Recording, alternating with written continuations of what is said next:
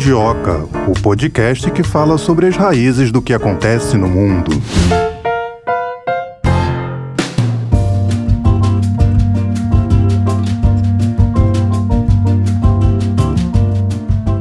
Daria até para deixar essa musiquinha tocando por mais um tempo, porque o episódio de hoje do Mundioca tá bem musical, tem tudo a ver com música. Hoje vamos falar de música latina. Você gosta de música latina, Melina? Pô, adoro, sempre ouvi música latina, adoro ouvir música em espanhol, música espanhola, gosto de música aqui também dos países da América Latina, gosto de conjuntos musicais do Chile, gosto da Argentina, gosto de bolero, ouço Luiz Miguel, Ouço reggaeton agora também. É, o reggaeton tá em alta. Eu descobri, fui conhecer o reggaeton ainda na minha adolescência, com o Daddy Yankee, gostava bastante de reggaeton. Eu cheguei a fazer dança de salão, gostava de ouvir Luiz Miguel também nas aulas de bolero. A bachata também, que é um ritmo ah, latino também, né? Dá pra dançar ali juntinho, também é bem legal. Hoje posso dizer que eu tô bem confortável. Tô no meu território aí, um território que eu gosto bastante. Tô bem feliz com esse episódio de hoje. E então, seja bem-vindo, você ouvinte que vai nos aguentar por essa próxima hora. A gente vai cantar, será? Olha, se você cantar, eu canto também. Aguarde até o final do episódio para saber se iremos cantar uma música latina ou não. Você gosta de karaokê? Ai, adoro. Ah, eu amo também. Eu Cara adoro karaokê, karaokê é muito bom, né? Eu adoro karaokê. Eu gosto mais de karaokê do que cantar no chuveiro. É mais divertido o karaokê. Eu adoro um karaokê. É, lembra de Gasolina? Claro, como esquecer? Dame mais gasolina, uma canção porto-riquenha que falava de carros, mulheres. Era uma música bastante dançante. Foi ali que eu comecei a me interessar pelo reggaeton. Na época eu tinha lá pelos meus 14, 15 anos. Aí eu gostava bastante daquele ritmo, fui pesquisar um pouco mais e conhecer outros artistas. Mas é, Gasolina bombou, foi um hit. Só que mais de 10 anos depois, em 2017, veio Despacito e mudou tudo. Despacito colou de um jeito que grudou e ficou, né? Verdade. Você gostava de Despacito? Gostava. Eu vou te dizer que eu gostei muito mais, continuo gostando de Shakira, de J-Lo. Ah, da... Shakira no, no, é, tá no topo do topo do topo. Ele tá é, tá falando musa. da rainha das rainhas, é né? É diva, é musa. Ó o concurso. É, gosto de Cristina Aguilera. Também gosto. Fez parte da minha adolescência também. A J-Lo também fez parte da minha adolescência. Cristina Aguilera canta muito. Consegue cantar aquela música da Shakira, Estou Aqui? Estou aqui. Só esse pedaço, né? Querendo-me, ahogando-me entre fotos e quadernos, entre coisas e recuerdos que não puedo com. Eita, depois dessa eu vou até chamar a primeira convidada é, de hoje. Minha filha.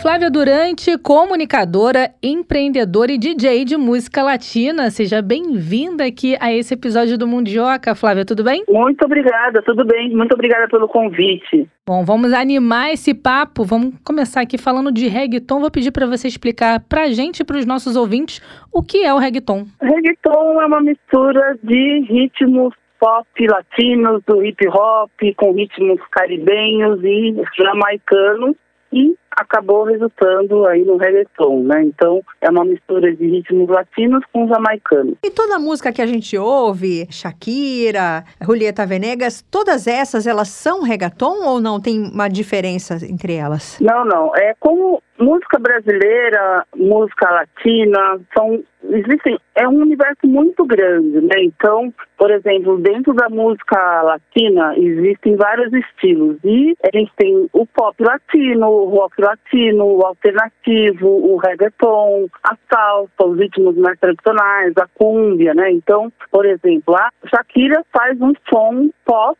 né? Um pop latino com influências de vários ritmos regionais como a própria cúmbia, a música árabe, que ela também é de ascendência árabe, do reggaeton também, e a Julieta Venegas é, digamos, um indie pop, né, um ritmo mais alternativo, um folk, também com algumas influências de músicas regionais também do México, de onde ela é. Agora, você falou aí que o reggaeton recebe influência da música jamaicana. E tem influência também de outros ritmos latinos, como você citou aí a cumbia, por exemplo, os quartetos mexicanos? Hoje em dia a gente vê reggaeton até no, nos países árabes, né? Então a gente vê reggaeton, ele já virou uma, um outro estilo, né? Uma outra vertente de música latina. Então a gente vê reggaeton com cumbia, com música árabe, reggaeton mais pesado, um reggaeton mais sofisticado. Tem um estilo de reggaeton que chama Neo Perreo, que é um reggaeton mais é low-fi produzido em casa, geralmente por mulheres, com letras mais feministas. Então, dentro do reggaeton mesmo já surgiram várias vertentes e cada uma tem sua particularidade, todos são muito legais também. Agora, por que esse estilo está dominando tanto aí o mercado internacional? Ah, porque é um estilo muito dançante, acessível, palatável, né, gostoso de dançar. Então acabou se disseminando aí com muita facilidade. E música espanhola também é considerada música latina? Ela é considerada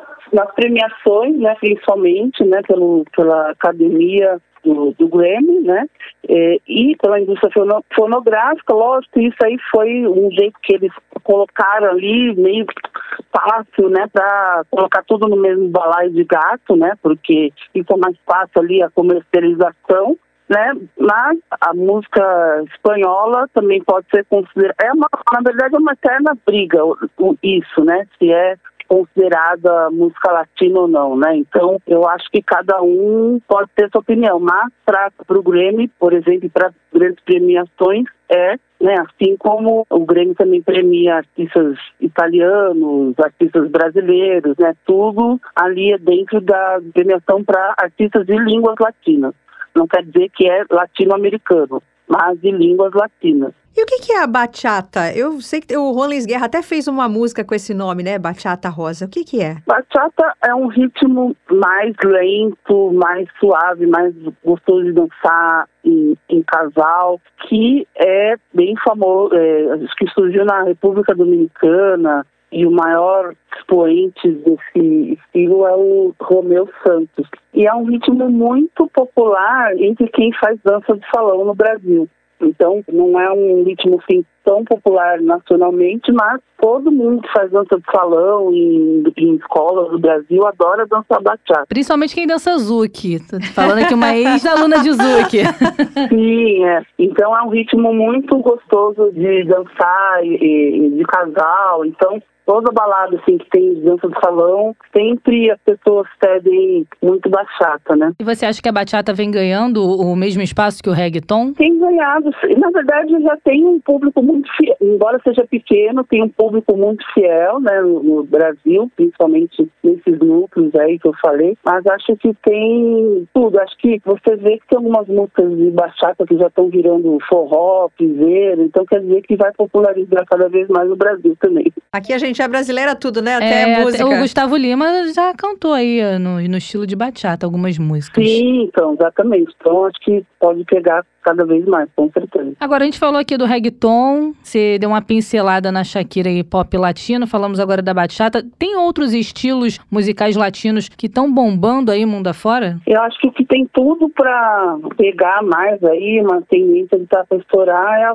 é a volta do, do merengue, né? Que é um ritmo também caribenho e tem artistas de grande popularidade lançando merengues. Então, por exemplo, a Paloma Mami, que é chilena, lançou há um tempo. O Bad Bunny lançou esse ano, no disco dele desse ano, que é maravilhoso. A própria Rosalia está para lançar um merengue. Então, acho que é um ritmo. Ah, e o Secangana também, que é espanhol, está cantando música do Elvis Crespo na turnê dele desse ano, que está super bem sucedida essa turnê. Então, eu acho que é um ritmo que tem tudo para bombar. É um ritmo também de origem dominicana, né? E se popularizou nos países latinos e caribenhos e acho que tem tudo para bombar também, voltar, né? A cena. A gente já falou aqui, né? Por que, que faz tanto sucesso, né? Faz sucesso em vários países. Você acha que porque são músicas cantadas em espanhol e é uma língua assim, que os sentimentos parece que eles estão sempre à flor da pele, é o ritmo. O que, que você acha? Por que cai tanto no gosto das pessoas? E são músicas que parece que não saem da cabeça não da sai gente. Cabeça, é. é. É verdade. Ah, porque os ritmos latinos, brasileiros, africanos são muito contagiantes, né? Gostosos de dançar, você,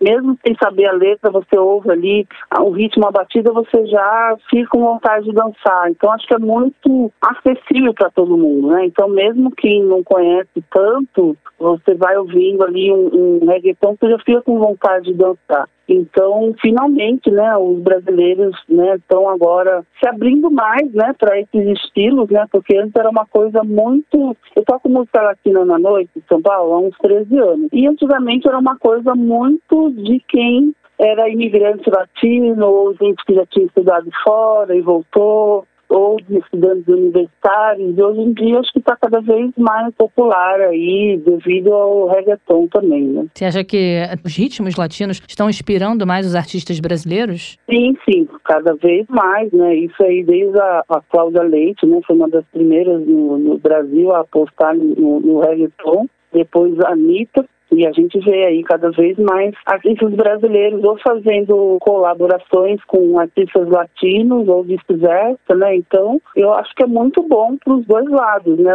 Os artistas latino-americanos, hispânicos, entrar no mercado brasileiro, para eles é uma ótimo, um ótimo negócio e para os artistas brasileiros entrar no mercado latino-americano, espanhol, é um ótimo negócio também, né? Então, é bom para todos os lados. O público também, né? Que sai ganhando aí com muita coisa bacana. E Flávia, muitos artistas também, né, muito famosos, que nem a Mercedes Sosa, gravaram músicas aqui do Chico Buarque, gostam bastante da nossa música também, né? Sim, sim, a música brasileira é respeitada e admirada no mundo inteiro, né? Então, a gente vê aí, tem muitas pessoas pelo mundo afora com o nome de, de Latinoamérica e Espanha com o nome de Roberto Carlos não é à toa, né? Porque o Roberto Carlos é um artista amado, aí, idolatrado até hoje do mercado latino-americano. E os artistas também, né? Cansam de gravar músicas de Chico Buarque, Caetano, João Humberto, Simonal. Se você for procurar, tem várias versões desses artistas em espanhol. Você acha, Flávia, que a América Latina é uma região, se não a mais, é uma das que mais descobre músicas novas, estilos musicais novos? Eu acho que a América Latina é um poço de criatividade, né? Embora com todas as nossas dificuldades, né? Como diz a música do Carly Seve, é um povo sem pernas, mas que caminha. A gente tem muita criatividade perante as nossas adversidades, então muita coisa nova, bacana surgindo a todo momento, né? Então a gente tem cenas riquíssimas e fortíssimas no Brasil, no Chile, na Colômbia, na República Dominicana, e é muito bom que o Brasil seja, é, hoje em dia, seja o país que mais consome sua própria música, segundo pesquisas que saíram recentemente, é porque antes a gente consumia só em um atado, né? Legal também você abrir os ouvidos, né, para todos os países não ouvir só o que vinha de fora, né? E hoje em dia a gente ouve muito música brasileira produzida aqui, o pop daqui, né? E também está na hora da gente olhar para o que é feito aqui ao nosso lado, né? Na, na própria América Latina também, né? E também tem vários artistas incríveis e às vezes a gente não presta atenção e estão aqui do nosso lado. Flávia, eu nunca conheci uma DJ de música latina, né? Eu queria saber o que, que te inspirou a seguir por esse caminho profissional Bom, eu comecei tocando rock, né, indie rock, Todos Santos, e aí quando eu mudei para São Paulo, estava começando a estourar aquela cena Strokes, White Stripes, Libertines, Franz Ferdinand, que eu adoro, né, adorava na época e gosto até hoje, né, mas eu nunca gostei de fazer sempre a mesma coisa. Então eu fui conhecendo aos poucos, primeiro o rock e o indie latino, né, através de amigos, através de coleções de discos, de colegas, de amigos. E aí, depois, do cada vez mais, né, pelos ritmos tradicionais e também pelos ritmos mais modernos e urbanos, né, como o reggaeton, a cumbia digital, o dembow, né, então tem muita coisa bacana aí e acho que vale a pena todo mundo conhecer também. Hoje, quando você toca na noite, o que as pessoas mais pedem para você, assim, qual é o estilo que é campeão, assim, de pedidos? É, o reggaeton mesmo, as pessoas pedem muito, Bad Bunny, J Balvin, artistas, a Nath Peluso, que é argentina. Eu acho que a gente está vivendo aí um momento bacana aí de mais reconhecimento desses artistas. E além também, né, lógico, da Rosalia também, que está ajudando também a disseminar esses estilos aí mais de fusão, né, de, de, estilos. Vou te perguntar uma coisa, mas sem falar com o coração, porque eu fiquei sabendo nos bastidores que você é amiga da Rosalia. Depois a gente vai conversar sobre isso. ah, depois não, Você agora. vai ficar devendo trazer ela aqui pra gente conhecer, porque eu sou fã. Na minha opinião, eu, o que me chamou muita atenção quando ela surgiu foi a coisa que ela misturava lá, a coisa da castanhola, ela postava nesses estilos no flamenco, nesse estilo mais tradicional, assim, de latino, né? E uhum. isso me chamou muita atenção. Você acha que isso foi ousado da parte dela ou o sucesso veio por ela ser um ponto fora da curva? É, eu acho que os dois, né? Porque ali na Espanha, você mexer com o flamenco é uma coisa assim muito difícil. Qualquer coisa que você faça com o flamenco, todo mundo vai cair matando em cima. Até o próprio Camarão de la Isla, o Paco de Lucia, quando começaram a fazer experimentalismo do flamenco com jazz, com bossa nova, com rock, todo mundo caía matando em cima. Ah, porque isso não é flamenco, vocês estão distorcendo a história do Flamengo. E aí depois, anos depois, né, é, anos depois, ficou provado que o que eles fizeram, né, ficou para a história e modernizou o Flamengo para sempre. E hoje em dia o que o que ela fez aí com o segundo álbum dela, o El Mal Querer, e mesmo com o primeiro, que já era Flamengo mais moderno também, foi uma coisa assim muito, ela radicalizou, assim, né? Ela pegou o flamenco, misturou com música eletrônica, com hip hop e, com música latina. Então, os turistas caíram matando em cima dela, ainda mais sendo mulher, né? Então já viu, e, e, em dobro, assim, né? E aí o pessoal que é do flamenco caía matando nela porque ela não era andaluza, então ela não podia cantar flamenco. O pessoal da Catalunha, da onde ela é, né? Ela é de Barcelona, falando que ela cantava em castelão, que ela tinha que cantar em catalão, e os latinos também falando que ela não podia fazer reggaeton, porque ela não é latino-americana, mas ela, tipo, não, eu tô fazendo o que eu acredito, né, a, a, o que eu quero, a minha verdade, e tanto que também ela provou que ela está fazendo muito à frente do tempo, assim, né? Ela está agora com o terceiro disco, né? O Motomami, ela foi mais à frente ainda, né? Dessa vez sempre sinto muito controle, né? Da carreira dela, muita consciência do que ela está fazendo, ela mesma também produzindo álbum e trazendo ideias, os beats, né? Embora todo mundo ache que o mérito é sempre de, de um produtor homem ou de um colaborador homem, mas ela está sempre à frente ali do que ela está fazendo. Então, acho que ela foi a artista certa na hora certa, né? Então, acho que ela ainda tem muito a apresentar aí, embora ela não seja uma artista de milhões de números, bilhões de hits aí no Spotify, no YouTube, todos os artistas de hoje adoram ela, querem gravar com ela, estão copiando ela descaradamente. Então, é uma artista que está influenciando muita gente. Tem uma voz absurda também, né? Sim, com certeza. Tem uma voz incrível, né? E ela estudou o flamenco música, né, voz, estudou a dança flamenca, a história também, né, então ela é uma artista completa, né. Flávia, e aquele grupo Orixas que canta músicas de protesto, eles fizeram sucesso na Europa, mas aqui na América Latina, eles são de Cuba, né, é, eles tiveram alguma repercussão? Nos anos 90 eles fizeram sucesso no Brasil, chegaram até a fazer show no final do Free Jazz, né, que festa, acho que era Free Jazz ainda. Então chegaram a fazer muito sucesso no Brasil, sim, no pelo menos no circuito mais alternativo, e acho que fizeram mais shows até no Brasil. Então eles têm um público bem fiel aqui,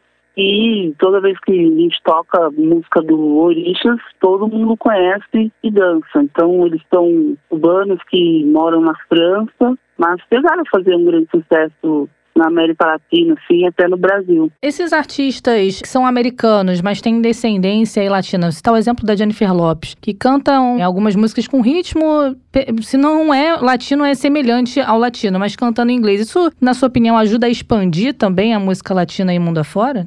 Ah, com certeza, né? Porque são artistas com muita evidência, né? Vem de uma origem mais pop, ou então do cinema, ou de outros estilos musicais, e aí, em determinado momento, acabam lançando músicas em espanhol, um álbum assim, todo em espanhol, né? A Cristina Aguilera. Glória Estefan. É, Jennifer Lopes, a Glória Estefan, Ariana Grande também, andou lançando músicas em espanhol também. Enfim, são vários artistas norte-americanos com origem latina que em determinados momentos também acabam redescobrindo suas raízes, né, e lançando músicas em em espanhol e sem pensar o mercado latino-americano que é muito forte, né? Então ninguém quer perder essa fatia do mercado. E em relação aos artistas latino-americanos que estão fazendo essas parcerias aqui com os artistas brasileiros, você acha que eles estão percebendo que o mercado brasileiro é um mercado favorável? Ah, com certeza. Tá havendo uma abertura maior, então eles estão aproveitando. Com a Anitta, né, ajudou também a continuar esse novo mercado, né, de reggaeton no Brasil Brasil. A Cláudia Leite, né, já havia aberto esse mercado há alguns anos e lançando músicas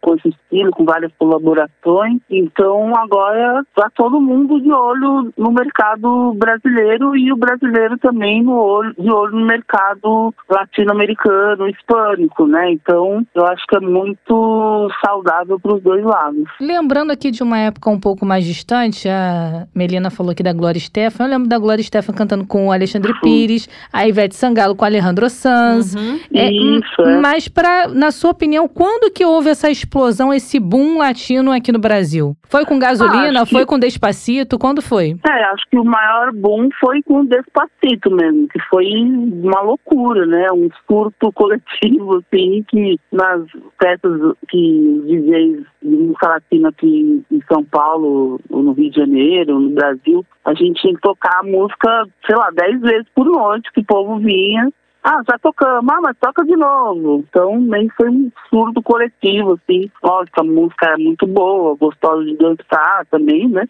Lógico, gasolina também foi muito importante, mas acho que Despacito foi um fenômeno, assim, né? Dez vezes mais. Você acha que o mercado latino ainda tem alguns desafios aí pela frente? Eu acho que o desafio é de os produtores de shows e fiteiros prestarem atenção no que o público quer, né? Porque acho que é um público fiel, crescente e são pouquíssimos shows ainda desses estilos no Brasil, né? Então a gente teve que a Rosalia já veio várias, já veio ela para Luz Argentina, para o Chile e só agora está vindo para o Brasil, só com o terceiro disco, né? E um show numa segunda-feira super difícil de de outras pessoas de outros estados virem, e, e, com ingressos caríssimos. O Balvin vai vir agora, né, também para o Brasil, vai ser no Allianz Parque, e também com ingressos caros, mas pelo menos está vindo também, né, que era um show que todo mundo queria ver muito e nunca vinha.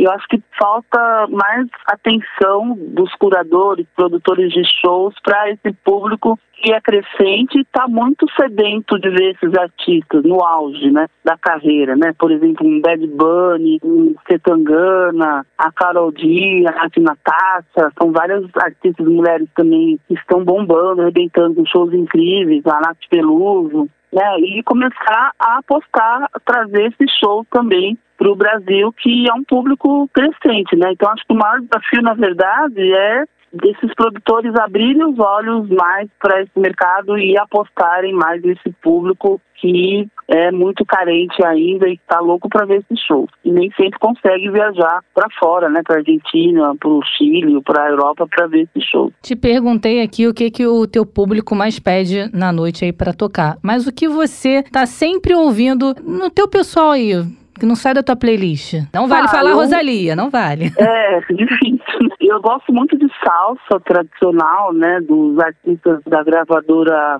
Fânia, que era uma gravadora norte-americana que surgiu nos Estados Unidos, mas só de artistas de origem latina. Então eu gosto muito do tradicional, né, da salsa tradicional, de artistas porto-riquenhos, mas também gosto muito de coisas bem modernas, né, que estão sendo lançadas agora, tanto na Latinoamérica quanto na Espanha. Então estou sempre acompanhando aí todos os lados, né? Vou cavucando no baú, mas também estou olhando no Spotify, nos streamings da vida aí, o que está saindo de, de novidades. Tá certo, Flávia Durante, muito obrigada por esse bate-papo. Ela que é comunicadora, empreendedora e DJ de música latina. Dá uma passeada no Instagram dela, Melina. Ah, tem um anúncio lá de uma festa latina, fiquei com uma vontade de ir, pena que é em São Paulo. Nós ainda vamos. Me chamem pro Rio, então, pra tocar aí, pessoal. Ah, vem tocar, vem, porque eu, Isso. eu adoro reggaeton, adoro música latina. Oba. Eu e Tayana vamos a São Paulo, na sua festa, vamos dançar até o chão, né, Tayana? Opa! Com certeza. Flávia, muito obrigada por aceitar o convite, por esse bate-papo e sucesso aí na tua carreira como comunicador, empreendedor e como DJ também. Muito obrigada. Eu que agradeço o convite para falar com vocês e sobre música latina, que é uma das minhas grandes paixões. Um abraço. Um abraço, tchau, tchau. Aí, viu? Conhecer um pouquinho da bachata. Depois vou te mostrar uns vídeos pra você ver como se dança bachata, pra você dançar com seu namorado. Ah, eu amo bachata. Tem o Juan Luiz Guerra que escreveu Bachata Rosa, que é uma música muito linda. Você deve lembrar, né? Ai, ai, ai, ai, amor. Ai, lembro. Eres la rosa De que nome, me dá de nome não lembrei, calor. agora lembrei qual é. É, essa música é bem legal. Olha, eu tô falando pra você que hoje eu tô na minha zona de conforto, porque eu gosto muito de música latina. Eu gosto de Ozuna, é, falando de artistas novos, né? Ozuna, Maluma, sou louca, pelo- sou louca pra ir no show do Maluma. Teve uma vez que ele veio aqui no Rio de Janeiro, eu fiquei muito triste de não ter conseguido ir no show. Gosto do J Balvin também. Nós falamos aqui no início do episódio da Shakira, da J Lo, aí são estão em outro patamar, né? Já fizeram, escreveram o nome delas na história da música, não só latina, mas na música mundial. E agora esses artistas novos aí também vindo com tudo. Sabe por quem eu sou apaixonada? Quem? Alejandro Sanz. Também gosto. Que me va a entregar Tus tus emociones.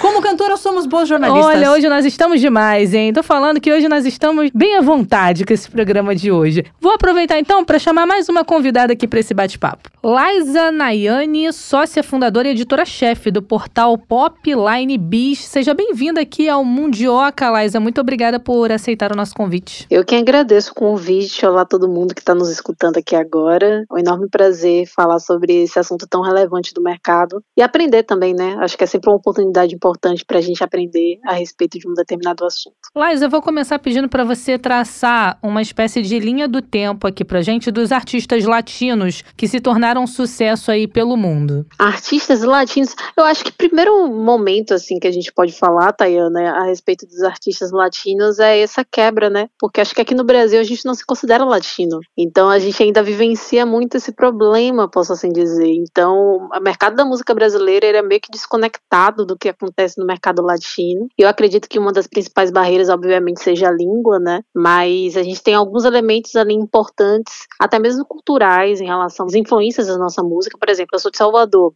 Então, aqui em Salvador é muito mais fácil, é, culturalmente, a gente se apropriar de elementos da, da cultura africana, por exemplo. Então, tem muitos elementos mais africanos na nossa música do que latinos propriamente ditos. Mas o que seria esse latino em si, né? Eu acho que se a gente traçar uma linha do tempo em relação à música latina, a gente tem várias características que envolvem, né? Desde a bachata, é, desde um, um- um ritmo mais caribenho, ali aquele o merengue e tudo mais. Então eu acredito que a gente oscile nesse, nesse meio tempo, né? E com a globalização a gente acaba tendo vários nomes que estão despontando nessa cena. Atualmente a gente tem Bad Bunny, né? Que é um dos principais, J Balvin, a própria Shakira que continua sempre, sempre forte, né? J Lo também, Jennifer Lopes. Então eu acho que a gente tem uma cena ativa muito importante principalmente com o impacto direto no mercado americano, que tem um espelho assim muito importante aqui para o Brasil. E eu acredito que esses artistas todos sejam importantes para os artistas brasileiros também ficarem ligados e atentos nessa movimentação do mercado. Liza, o Brasil sempre consumiu música latina. Eu, desde que me conheço por gente, consuma, tá? Eu acredito que sim também. Mas sempre foi assim? Não, não, eu acho que o Brasil ele ainda tinha uma, uma dificuldade muito grande. Na verdade, o brasileiro é muito clubista, né? A gente gosta das nossas músicas, a gente consome as nossas músicas. Então, pode ver que sempre, é, final do ano, quando as plataformas reúnem os rankings e tudo mais, é sempre a música brasileira que é sempre mais escutada aqui no Brasil, que é um, um efeito que no, ao redor do mundo não é repetido na maior parte dos países, né? Tanto que, enfim, quando des- despontou Despacito, por exemplo, nos outros mercados, aqui no Brasil acabou meio que refletindo isso. Mas acho que tem um aspecto bem interessante aqui no Brasil em relação à música latina, que eu acredito que seja Anitta. A gente tem que citar a Anitta. É, acho que a Anitta ela foi muito perspicaz quando ela começou a inserir aos poucos elementos da música latina na música dela, até mesmo para as pessoas começarem a se acostumar a ouvirem mais espanhol. E ela fez isso com uma Maluma, trazendo uma Maluma para o mercado brasileiro com mais força, que até então é, a gente era muito mais focado, por exemplo, em Shakira, acho que talvez o próprio Rick Martin, né? São nomes que despontaram na década de 90, então teve um hiato é, importante aqui no Brasil durante esse período em relação às músicas de uma linguagem espanhola, né? Tanto que a gente não tem o costume, estava até um dia desses internamente aqui na redação conversando, que a gente não tem o costume de conhecer por exemplo, artistas que sejam argentinos, é, uruguaios, a gente, chilenos, a gente não sabe o nome, a gente não sabe reconhecer também esses artistas aqui, estão aqui super perto da gente, mas há ainda essa barreira muito grande, tanto que também há uma barreira muito grande de exportação, né? Então, os artistas brasileiros, eles não, ainda não têm uma, uma adesão muito forte nessa transição, né? Apesar de ser um mercado realmente muito difícil de, de inserir novos nomes lá, mas a gente ainda tem esses desafios, né? Acho que são referências relevantes, mas ao mesmo tempo tem uma, uma certa resistência, tanto do público brasileiro em consumi-los, quanto vice-versa, sabe? Porque o artista brasileiro, quando ele chega no mercado latino, ele é considerado como latino. Ele não é visto como brasileiro. E aí eu acho que acaba meio que se perdendo também a questão da identidade e tudo mais. Eu acredito que seja um grande desafio na atualidade. Você acha que houve uma mudança? Você citou aí o Rick Martin, a Shakira. Eu estava lembrando aqui que antigamente, na década de 1990, é para até para artistas brasileiros, Vanessa Camargo, Sandy Júnior, para fazer uma carreira internacional, eles tinham que cantar em inglês. A Shakira passou a cantar músicas em inglês, o Rick Martin também fez algumas músicas em inglês para fazer esse sucesso sucesso fora da América Latina. Você acha que isso ainda existe ou hoje na própria língua espanhola, no português, é mais aceito, esses artistas são mais aceitos fora da América Latina? Ainda existe. Na minha percepção ainda existe, apesar de ter melhorado bastante. Melhorou muito, né? Porque hoje a gente consegue ter acesso a mais músicas de uma forma em tempo real. Então, quando você acessa uma plataforma de streaming, você tem um catálogo de mais 80 milhões de músicas, tudo à palma da sua mão, uma, numa velocidade muito mais rápida, instantânea, posso assim dizer, para você ter acesso a essas músicas. Eu acredito que é, isso tem facilitado, mas em relação à inserção e entrada desses artistas aqui no nosso consumo diário e também dos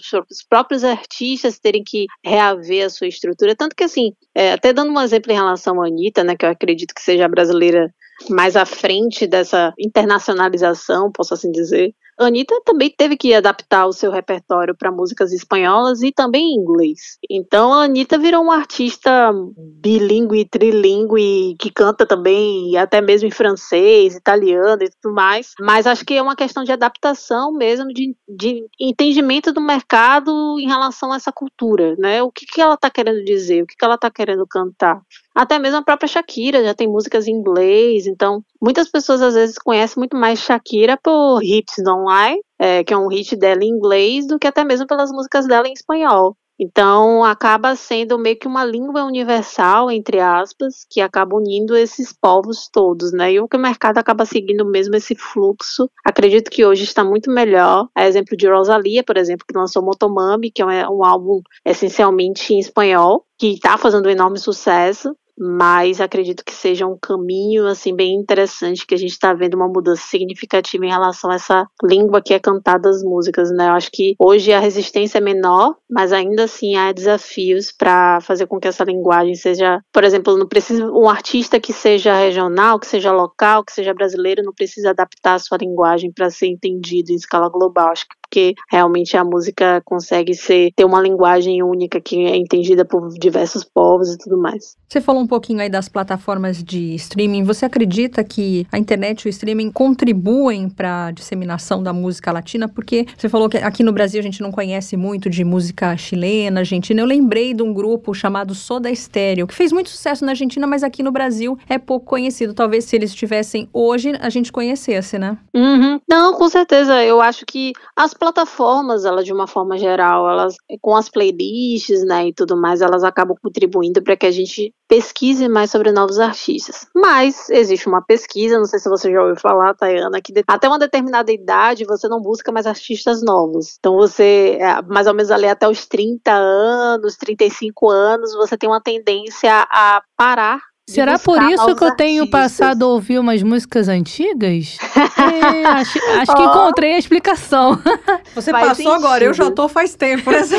faz sentido. É porque você acaba encontrando um lugar comum, um lugar ali confortável para você. Você sabe que você vai gostar, você sabe mais ou menos o, o mood, né, que, que as plataformas elas utilizam muito essa questão do humor, né? O humor do dia que vai direcionar as músicas que você vai escutar. Então, sem citar uma plataforma específica, mas todas seguem esse mesmo ritmo. Por exemplo, se você escutar uma música agora, escolher uma música que você queira ouvir e deixar ela no flow, né, no, no ritmo normal, muito provavelmente ela vai trazer músicas que sejam similares àquela ali. E hoje é engraçado a gente é, refletir sobre esse desempenho das plataformas, porque muitas vezes você se conecta com a música e não com o artista em si. Então tem uma música que vem no flow ali que você nem sabe quem é, aí deixa passar, principalmente se estiver ouvindo no carro, se estiver ouvindo no, no, fluxo de trabalho e tudo mais. Por isso que a maioria das estratégias dos artistas é fazer com que você se inscreva no canal dele. Só que como é que você faz para o artista se inscrever, sabe? Então hoje é todo um processo assim complexo que envolve essa estrutura de música, mas que sim, a, a depender da idade, eu acho que a gente tem uma tendência a ficar mais confortável e não buscar tantas novidades assim, né? Você pode ver até mesmo pelo comentário de algumas pessoas nas redes sociais. Ai, não, tudo mais no mesmo, tudo igual. Aí às vezes não, não tem uma paciência, assim, para ouvir álbuns novos. Eu particularmente sou grande entusiasta de álbum, porque eu acho o álbum, é, o álbum ele consegue traduzir perfeitamente o que o artista está pensando sobre aquele projeto específico ou aquela era, né? Se o artista trabalhar com uma era e tal. Eu gosto muito de álbuns. Então, a relação do imediatismo com o lançamento de singles. Então, as, hoje as pessoas elas não têm muita paciência para pesquisar, né? Então, chega um determinado período que elas querem mesmo aquilo que elas sabem que elas vão gostar, que, que, em geral aquilo que elas gostam é aquilo que elas pagariam para ir ao show. Então tem toda essa logística envolvida hoje em dia. E acho que para música latina não é diferente. Então, se a gente for pensar de uma forma mais próxima, assim, né? Até mesmo questão de outros países que não necessariamente estão no mercado latino, mas, por exemplo, Portugal tem uma língua similar à nossa, Angola também. Me contam algum artista de português ou então angolano que, a gente, que você tem escutado recentemente. A gente não tem essa cultura não é algo passado para a gente. Então, é, durante esse período todo, assim, é, que, eu, que eu fico observando esses, esses encaminhamentos no mercado, em relação a isso, pouco mudou. Mas o que eu posso dizer é que realmente a gente está muito mais próximo do mercado tanto latino quanto europeu, britânico e tudo mais. E eu acredito que o mercado de lá está muito atento às movimentações do Brasil. Não é à toa que a gente vê, por exemplo, mais recentemente, João, Simone Simaria, Julia B, são artistas que são muito escutados em Portugal. Então, se a gente pegar hoje e analisar as plataformas deles, eles vão ver e vice-versa. Então, tem muitos artistas de lá de fora que aqui no Brasil, o primeiro mercado é o daqui por exemplo, Demi Lovato, que não é uma artista latina, mas que tem esse padrão. Então, o mercado dela principal é de São Paulo. Por isso que ela faz tantos shows aqui. Então, é interessante a gente observar essas mudanças todas. E eu acho que é interessante também a gente estar aberto para conhecer o novo, né? Independentemente da idade, eu acho que tem sempre coisas novas a serem produzidas para a gente se envolver e pensar mais sobre é, o que está sendo produzido de novo. Assim, eu, eu gosto sempre de ouvir novas experiências musicais, da música como um todo, principalmente latina e tudo mais. Eu tenho me concentrado mais a conhecer, porque eu admito também que eu não conheço uma boa parte daqui da América Latina, mas eu tô conhecendo agora alguns nomes argentinos, uruguaios e tem sido uma experiência bem interessante. Agora, você citou durante esse nosso bate-papo que algo mudou com o Despacito. O que, que você diria que mudou de 2017 para cá, desde que esse hit bombou? Ah, eu acho que até então a gente não ouvia falar sobre o reggaeton, né? Primeira mudança significativa foi a criação de um gênero. Então, porque era tudo muito espalhado, assim, ah, música latina, música feita por latino. Não, agora a gente tem claramente um gênero que é conhecido em escala mundial chamado reggaeton. Então, eu acho que a partir de, de Despacito, daquela composição, que também depois teve que o quê? Ganhar uma versão em inglês, Justin Bieber teve que fazer a parte dele, sabe? Então, que teve um apoio em escala global, e aí sim a gente conseguiu ver algumas certas mudanças no mercado. E ali, para mim, acho que é um ponto muito específico e claro que a gente tem de, de alteração no, no, padrão, assim, porque ali foi que abriu portas para que outros nomes surgissem. Raul Alejandro, mais recentemente o próprio Bad Bunny, J Bal, é, o Maluma, que conseguiram sempre ter bons, bons resultados em, em escala global nos streams, né? É, mas não apenas isso, acho que são artistas que começaram a lotar shows também. Então, tudo isso iniciou lá com Despacito, que é uma música que eu até conversei recentemente com a Erika ainda, que é uma das principais compositoras dessa música, e a gente falou sobre esses desafios do mercado latino hoje em dia que ela tem até uma parte brasileira também, engraçado. E ela é uma das compositoras que está envolvida nesse projeto em si do Despacito em si. Eu acho que Despacito, ele, ele é um início que, em geral, tem alguns fenômenos no mercado que são assim, né? Você tem um pico e depois você cai vertiginosamente. No caso de Despacito, não. Teve o pico, obviamente tem a queda na sequência, mas a queda foi um patamar superior ao que era anteriormente. Então, a partir de Despacito, eu acredito que surgiram novos compositores, surgiram novos artistas. Liza, você falou aí de Despacito, que ajudou a dar nome né, ao gênero reggaeton, mas o reggaeton veio antes disso. Eu lembro eu na adolescência escutar algumas músicas de Wisin Yandel, de Daddy Yankee. E Daddy Yankee bombou em 2004 com gasolina. Por que gasolina uhum. não provocou o que Despacito provocou, na sua opinião? Engraçada essa reflexão. Eu acho o Daddy Yankee... Daddy Yankee ainda é muito forte, né? Ele é tanto forte como compositor, como produtor musical. Tem uns trabalhos muito interessantes, assim. Engraçado, na minha época, em 2004, eu era muito novinha, mas eu lembro que Gasolina realmente foi um super hit. Mas a Gasolina não teve uma coisa que Despacito teve, que é o apoio da internet e do streaming. O que fez Despacito bombar naquele período ali foi o apoio que a música tinha das plataformas digitais. Então, gasolina ainda era refém da dinâmica de videoclipes na TV sabe? Então, até pegar aquela música e transformar de uma forma que ela fosse tocada nas festas e que as pessoas consumissem de uma forma mais rápida, até mesmo para a gente entender os parâmetros de grandeza, entre aspas, podemos dizer assim, em relação ao desempenho da música, era tudo muito mais difícil. Então, praticamente 10 anos depois, entre um single e outro, que foi mais ou menos o tempo entre gasolina e despacito, o mercado mudou muito, né? A gente saiu de um, de um cenário que era essencialmente físico, o mercado estava num período de transição. Quando Daddy Yankee fez sucesso com essa música, era o apogeu ainda dos CDs e DVDs. E aí a gente teve uma transição muito significativa, que foi o processo da pirataria até o desenvolvimento do streaming em si. Então, por exemplo, o Spotify foi lançado em 2013. Então, entre é, esse período todo aí, o mercado está buscando formas de agir e de lidar com essa transição toda, até porque com a pirataria o mercado sofreu um, um baque gigantesco e muita gente não estava preparada para isso e tentou também ao mesmo tempo ignorar essas alterações, sabe? Então eu acho que Derian não teve esse apoio, posso assim dizer, muito pelo digital. Claro que naquele período ele tinha um apoio muito forte da TV e eu não ignoro, não sou a pessoa 100% digital, não. Eu acho que a estratégia off, assim, posso dizer, de rádio, de TV é fundamental para o desempenho de uma música, tanto que com certeza ele teve naquela época para as músicas tocarem na rádio, para o, o videoclipe da música ser mais escutado, até porque foi um enorme sucesso, mas foi um sucesso, como eu te disse anteriormente, pontual. Então ele foi um sucesso pontual que ele não conseguiu ter uma, podemos dizer assim, um movimento. A questão do reggaeton, né, nessa fase do Despacito, para mim, é o movimento. Porque ele conseguiu criar uma força ali e outros artistas seguiram o mesmo ritmo e aí meio que o mundo todo seguiu o mesmo ritmo. E aí sim, e é esse aspecto importante que o digital consegue trazer, a globalização e o sucesso que ele não seja de uma forma pontual, mas que ele seja recorrente. Então, Darian que ele teve um pico, mas e depois, se eu te perguntar, quais foram os artistas que surgiram depois de Darian naquele período, você saberia me responder? Hum, daí vem um silêncio como resposta. É, é isso. Então, eu acho que a grande diferença entre esses dois cases de sucesso é justamente isso, porque logo em seguida, depois de Darian, depois de Despacito, e aí também tem um outro elemento estratégico muito importante para Despacito. Eles conseguiram esgotar todas as fichas da música. Como assim esgotar todas as fichas? Eles fizeram remix, eles fizeram inúmeras parcerias, eles lançaram a música um milhão de vezes, e teve clipe, e teve isso, e teve aquilo. Então, são vários elementos ali que fortaleceram a música para que ela ficasse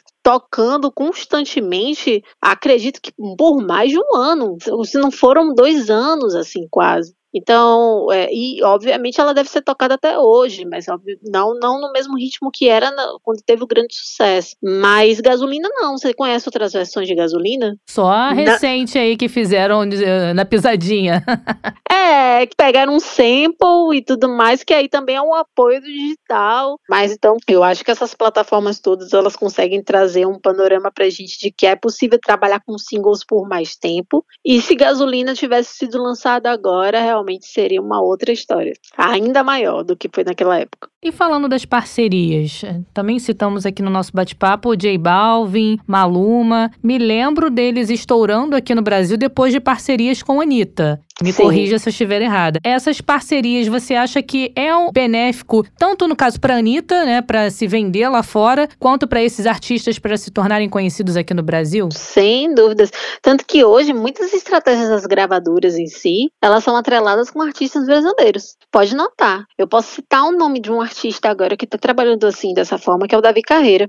Ele está fazendo parceria com vários artistas. Camilo também é um artista que fez parceria com Simone Simaria, por exemplo. Ele é um artista que está sendo trabalhado aqui no Brasil, mas se ele fosse trabalhado de uma forma sozinha, talvez ele fosse mais um. Mas a depender da parceria que ele fizer, ele consegue ter um conhecimento um pouco maior. As pessoas, poxa, um artista que eu gosto, deixa eu procurar saber um pouco mais sobre ele aqui. Então funciona muito bem. Então eu acho que o mercado si é muito colaborativo, né? E ele consegue trabalhar isso de uma forma que seja assertiva e fortaleça o mercado como um todo. Então a própria Anitta, né, já gravou com artistas latinos. Então ela sabe o quanto isso é importante. Tanto que aquela música com Maluma, que foi sim ou não, ela trouxe, ela trouxe um elemento que foi só dele. Ela já falou em entrevistas anteriores que aquele elemento para as rádios era algo que era visto como uma loucura, porque eles não queriam soltar aquela música que tivesse um trecho em espanhol tão longo. Mas ela falou: não, eu preciso é, fazer com que o, o, brasileiro se acostume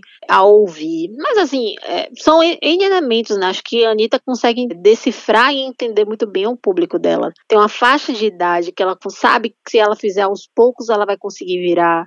Então, é um entendimento de mercado muito interessante, assim, eu, eu gosto sempre de analisar o case da Anitta quando diz respeito à música latina, porque eu acho que ela já está conseguindo também elementos muito importantes. A Anitta fez parceria com Madonna, sabe? E uma música que ela fala um trecho em português, português brasileiro, né? Então, que é faz gostoso. Então, eu acho que ela soube trabalhar tanto J Balvin, aqui J Balvin ela tem 500 parcerias. Acho que isso ficou claro no Coachella, né? Quando ela foi cantar as músicas dele, era uma, era inúmeras músicas que ela possui parceria com ele, parece que com uma aluna ela vai gravar de novo agora, então ela sabe o quanto é forte esse tipo de colaboração para ela ser vista no cenário global e também para trazer novos nomes aqui e fortalecer esse mercado de cá. E sobre o cruzamento de gêneros? Digo aí, a gente falou da Anitta usando elementos do funk, do pagode, atrelado ao reggaeton. Tem a Rosalia, que chegou a usar o flamenco, é, misturado, digamos assim, com, com pop, né? Talvez. Você acha que esse cruzamento de gêneros também é algo que está caminhando conforme a atualidade, com essa ânsia de jovens de quererem ouvir vários estilos, talvez ao mesmo tempo? Com certeza, tanto que hoje em dia a gente tem uma dificuldade muito grande de identificar qual é o gênero de um determinado artista. A gente acaba indo pelo aspecto mais, posso dizer assim, generalista possível, porque eles acabam pegando elementos de tudo. Aí chama de e... pop, né? É, chama de pop, chama de reggaeton, acaba. É, pode ver, porque a gente não, não sabe muito bem quais são os elementos que eles usam, né? Tem elementos de trap hoje em dia, tem elemento do rap, tem elemento do, do, dos beats, tem elemento de tudo. Então, eu acho que os artistas espanhóis, eles estão cada vez mais atentos a isso. Mas um elemento muito importante da Rosalia é que ela conseguiu se apropriar da sua cultura e traduzir isso em escola global que é lindíssimo. É, para mim, Rosalia hoje em dia é um dos trabalhos mais interessantes em escala global. Para mim, Motomami é um álbum assertivo do início ao fim. Ela manteve a, a, a, mensagem dela, manteve a música dela, a verdade dela durante aquele período todo. Porque eu acho que assim, a, a gente fala muito sobre mercado. Mercado, o mercado tá indo para cá, o mercado tá indo para lá e tudo mais. Mas não adianta o artista querer seguir o mercado e não ter uma identidade bem definida. E eu acho que Rosalie, ela sabe qual é o caminho do mercado, mas ela tem uma identidade, ela sabe o que ela quer dizer, ela sabe o que ela quer falar, quando ela quer falar. Tanto que a carreira dela tá crescendo de uma forma muito saudável. E eu acho muito difícil que ela retroceda. Diante do trabalho que eu tenho visto aqui, não, as pessoas estão simplesmente ensandecidas com o show dela aqui no Brasil. Então, e, quando é que a gente ia ver um artista que tem essas características todas, mas é pop, que trouxesse esse, esse movimento assim tão forte aqui no Brasil? As pessoas estão desesperadas pelo show dela. Eu juro, eu tenho quase 10 anos de mercado e eu nunca vi um movimento tão similar a esse. Então, eu acho que a gente, acho que Rosalia inicia também uma nova fase, assim, em, em relação a outros artistas que, que cantam outras, é, outras línguas, não necessariamente a, a inglesa, né, para que a gente consiga acompanhar, consiga pegar os insights, consiga observar como é que está o andamento dessa carreira e eu acho que Rosalia, para mim, é, é, um marco muito importante na música global, assim, como um todo, em relação principalmente também ao consumo daqui do Brasil, né, que sempre foi um país tão resistente a línguas estrangeiras que não fossem o inglês. E eu acho que esse show daqui da Rosalia realmente vai ser um marco muito interessante da gente conferir. Você falou aí da pesquisa, quem tem mais de 30 anos não procura algo novo. Eu escuto malamente até hoje. Adoro tá essa vendo? música. Mas é verdade verdade, é engraçado que quando eu, eu vi essa pesquisa, essa pesquisa, inclusive, é até da Deezer, tá? Pra galera que quiser conferir depois, tem lá no nosso site, ela saiu há alguns anos. Se eu não me engano, foi em 2018, 2019. E depois que eu vi essa pesquisa, eu falei, nossa, faz sentido, porque eles dizem que a idade musical, posso assim dizer, para você inserir a criança de músicas é ali em torno dos 10 anos. Então, a partir dali que a criança começa a criar a sua identidade musical e ela já começa a dar sinais do que ela vai gostar para o resto da vida. Só aí vai, dá 10, 15, 20, ainda está aceitando coisas novas e tudo mais. Tanto que a minha geração, ela é muito mais adepta a misturar. Então, a nossa playlist tem de rock ao pop, ao sertanejo, ao axé, ao pagode, tem de tudo. E antigamente, as gerações anteriores, as gerações dos meus pais, por exemplo, você era roqueiro, você tinha que definir sua bandeira como roqueiro até o fim. Era inaceitável ouvir rock, ouvir um Michael Jackson, outra coisa, senão você era de uma outra tribo. E já na minha geração, não. Eu acho que quanto mais a gente conhece mais coisas, melhor. E, e a nossa geração foi muito é, influenciada por isso, né? Acho que isso também tem muito a ver com o que está. se a gente for olhar né, as plataformas, o que está em alta hoje no mercado, tem muito a ver. Acho que o mercado ele oscila sempre, sempre vai oscilar. Por exemplo, hoje em dia que está em alta é o trap, o hip hop, mas o, o Brasil tá, ele tá caminhando ao mesmo ritmo do cenário global. E uma das únicas vezes, assim, que eu, que eu tenho acompanhado isso. Mas sim, então a gente consegue ver esses elementos lá no, no charts, mas ao mesmo tempo que ele está escutando sertanejo, ao mesmo tempo que ele está escutando pop de, de Luísa Sonza e por aí vai. Mas eu acho que hoje a gente está muito mais aberto a não se prender em um determinado gênero ou ritmo, mas assim escutar música de uma forma geral. Bom, nós conversamos com a Laisa Nayane, sócia fundadora e editora-chefe do portal Popline Biz. Laisa, adorei esse bate-papo contigo. Espero que a gente possa conversar em outras oportunidades. Adorei, já estou me sentindo convidada para a próxima, só me chamar. A gente vai conversar muito mais em breve, tenho certeza. Me chama mais, me chamem sempre. Tá bom? Um beijo enorme. Tá bom, um beijo, tchau. É, falei aí de alguns artistas novos e eu esqueci de citar a Rosalia. Falei aí, eu gosto. Malamente é uma música que não sai da minha playlist. Eu gosto bastante dessa música. E é uma artista que eu gosto também, a Rosalia, que tá vindo com tudo para bombar, para escrever o nome dela aí também na música internacional. E hoje se fala muito na Anitta, né? Com essa potência aí que essa mulher se transformou também, é uma diva. Mas é, tem um, um hit que é o primeiro reggaeton brasileiro brasileiro, sabe quem foi que fez? Quem? MC Papo. É Piriguete, depois escuta. Primeiro hit de reggaeton brasileiro foi do MC Papo. É, não sabia. Ó, e ainda falando desse universo de artistas consagrados, esquecemos de um, Henrique Iglesias. Ai, adoro. É um artista que eu não sou tão fã assim, eu gosto de algumas músicas dele. Agora você vai me achar velha. Eu gosto do pai dele, Julio Iglesias. O Julio Iglesias. Eu prefiro o Luiz Miguel. Não, o Luiz Miguel para mim tá.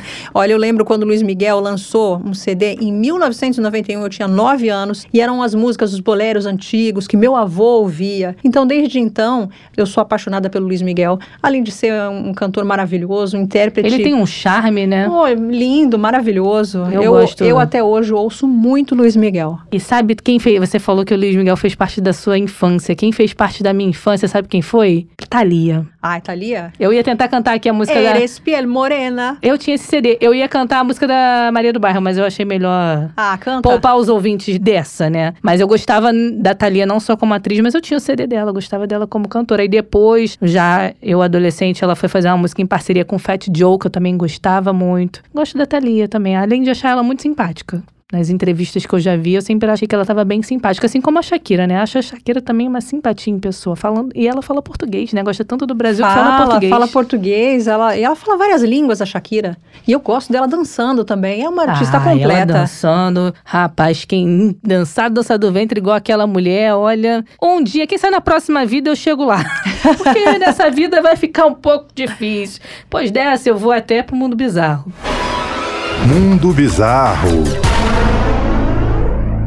Você já experimentou a mostarda Dijon? Já, eu não sou muito fã de mostarda, não. Nem um filé mignon ali com mostarda, mostarda Dijon gostoso, hein? Sou muito. Eu não acho gostoso, mas não é, ai meu Deus, tem que ser. Fica só gostoso dessa forma, não. É porque você não é francesa, porque a mostarda, ela tá enraizada na cultura francesa. Eu já comi a mostarda de lá, é boa, hein? Enquanto a França comemorava o feriado nacional mais importante, relembrando a tomada da prisão Fortaleza da Bastilha em 1789, que acabou desencadeando a Revolução Francesa, o misterioso desaparecimento de mostarda das prateleiras de mercados causou, se não revolta, pelo menos profunda inquietação. Privada do condimento, a França vem procurando alternativas com um desespero contido. Algumas alternativas vou falar aqui para vocês: raiz forte, wasabi, molho inglês e até cremes de roquefort ou cebolinha surgiram como candidatos. Molho inglês eu gosto, wasabi não. Wasabi é aquele verdinho, né, da É. comida japonesa. Hum, não. Uma- eu não sabia o que era a primeira vez que eu comi comida japonesa, enfiei aquele montinho todo na Nossa, boca. É, eu também Comi assim. Meu nariz Nossa, até horrível. desentupiu. Molho inglês eu gosto, molho shoyu também. Eu gosto daquele do, do japonês, aquele que é com mel. Ai, não gosto não. Tare, nossa, Não muito gosto, não. gostoso. Então, mas o problema é que a mostarda Dijon, voltando aqui à nossa notícia, é tão insubstituível quanto indispensável para os franceses. Para a É, gente pra gente, dispensa não. aqui. Manteiga ou creme de primeira qualidade podem ser mais essenciais para a cultura francesa, para a culinária francesa, mas muitos molhos untuosos se tornaram insípidos sem a mostarda. Em Lyon, a ideia de que uma linguiça de miúdo sem ela é tão inconcebível quanto o queijo desprovido de vinho. Lá, né, também. É, Aqui lá. a gente come com ou sem. Outro problema, ao que parece, é que a mostarda de Dijon é composta em grande parte de ingredientes que não vêm dessa encantadora cidade, capital da região da Borgonha. Aí vem a explicação porque é, Sumiu. Sumiu das prateleiras. Uma tempestade perfeita de mudanças climáticas, guerra na Europa, alguns motivos, né? Problemas de abastecimento causados pela Covid e custos crescentes deixaram os produtores sem as sementes marrons que fazem sua mostarda ser a mostarda. A maioria delas, pelo menos 80%, segundo disse o diretor da Rende Dijon e presidente da Associação de Mostarda da Borgonha, vem do Canadá. Uma onda de calor nas províncias de Alberta e Saskatchewan reduziu a produção de sementes em 50% no ano passado, ao mesmo tempo que o aumento das temperaturas atingiu duramente a, a colheita menor na Borgonha. Tem uma associação de mostarda, olha. Para você ver como a mostarda Dijon é É importante, importante lá na França. lá na França. Tô tentando pensar aqui se tem algum condimento que seja indispensável na minha cozinha. Não consigo lembrar de nada. Acho que só o sal. É, pra gente aqui não tem nenhum Eu assim. gosto da pimentinha moída Go- temperar. Pimenta do reino, você É. diz, né? Aquela pretinha. Eu gosto também. Eu gosto daquela pimentinha em geleia, acho gostosa também. Mas não tem nada assim na minha cozinha que seja. Indispensável de condimento, também não tem não. Não somos amantes. Então, assim. se algum condimento sumir das prateleiras dos supermercados, pelo menos nós duas não iremos entrar em pânico. E esse foi o mundo bizarro de hoje. Partiu cozinha. É.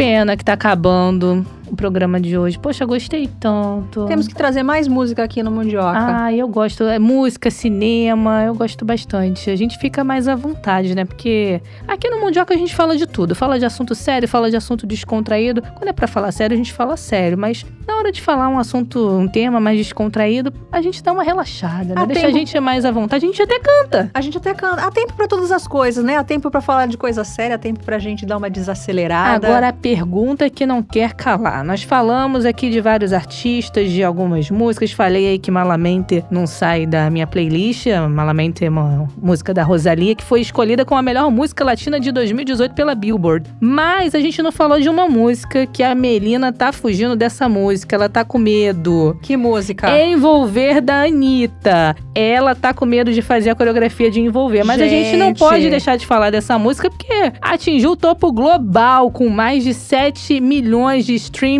Melina, eu acho que a gente tem que dançar e envolver, hein? Eu danço envolver se você dançar do meu lado o problema também. vai ser a gente levantar do chão depois. É, a gente tenta, né? Fazer o quê? Você tá boa de flexão? É, não sei. Vamos tentar pra descobrir? Se sair feio, aí a gente fala que não deu certo. É, não, não, não tivemos tempo pra isso. Se ficar bonito, quem sabe vai parar lá no nosso Twitter. Pra acompanhar, você tem que seguir, arroba Mundioca com K. Aí você vai descobrir se a gente publicou lá o vídeo de Dançando Envolver ou não. Olha, não perca, porque Tayana Se dançava passar, Zuki. se passar um tempinho não tiver vídeo publicado, comenta lá, interage com a gente. Fala, poxa, queria ver vocês dançando. Se. Vamos fazer o seguinte: Eu lançar um sou uma bailarina aposentada, você sabia dessa? Vou lançar. Eu, eu já dancei balé também, já dancei Zuki, dançar de salão, mas hoje em dia eu tô enferrujada. É, vou lançar um desafio aqui pros nossos ouvintes. Aí promessa é dívida. Vamos nos comprometer. Se atingirmos um número considerável, fala um número aí, de pedidos para o vídeo da gente dançando envolver. 50. Se 50 mundiocers comentarem lá na nossa publicação sobre esse episódio, falando que quer o vídeo da gente dançando envolver, não vale se é a mesma pessoa escrevendo 50 ali, tem que ser 50 seguidores. Aí a gente conversa aqui, ensaia pra poder lançar o vídeo lá no nosso Twitter. Bom, a gente vai ficando por aqui, tempo já estourou, hein? Desafio tá lançado. Vamos ficar de olho lá no Twitter. Pra acompanhar a gente, estamos nas principais plataformas. Beijinho, Melina, tchau! Beijo. Mundioca, o podcast que fala sobre as raízes do que acontece no mundo.